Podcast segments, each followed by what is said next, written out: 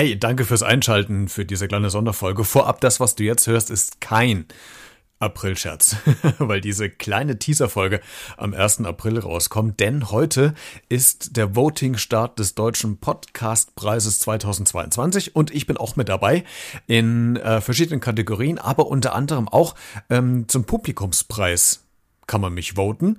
Und da bin ich natürlich auf deine Stimme angewiesen. Und äh, ich würde mich ziemlich freuen und riesig freuen. Das wäre ein innerliches äh, Wohlempfinden. und du sammelst Karma-Punkte, habe ich mir sagen lassen, wenn du vielleicht für mich voten würdest. Wie du hinkommst, ist ganz einfach über den Link äh, zum deutschen Podcastpreis, den du in den Show Notes zu dieser kleinen Mini-Teaser-Folge findest.